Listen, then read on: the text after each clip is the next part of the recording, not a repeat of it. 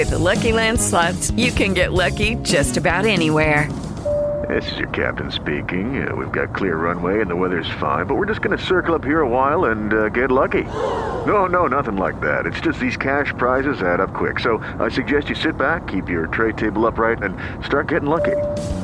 Play for free at LuckyLandSlots.com. Are you feeling lucky? No purchase necessary. Void where prohibited by law. 18 plus terms and conditions apply. See website for details. Okay, round two. Name something that's not boring. A laundry? Ooh, a book club. Computer solitaire, huh? Ah, oh, sorry. We were looking for Chumba Casino. That's right. ChumbaCasino.com has over 100 casino style games. Join today and play for free for your chance to redeem some serious prizes. ChumbaCasino.com. No purchase necessary. Prohibited by law. 18 plus terms and conditions apply. See website for details. Luiz Araújo também chegando, já fazendo juras de amor ao Flamengo.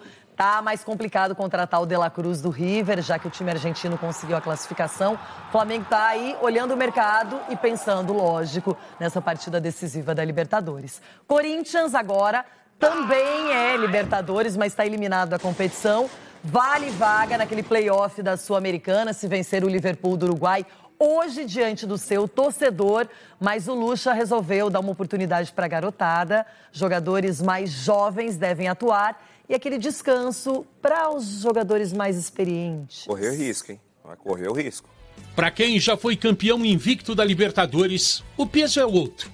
O histórico também. Em cinco jogos nesta edição, o Corinthians só ganhou uma vez. Foram três derrotas. Dois desses tropeços foram na Neoquímica Arena. Aliás, perdeu os dois em casa. Argentinos Júniors 1 a 0. Independente Del Valle derrota por 2 a 1.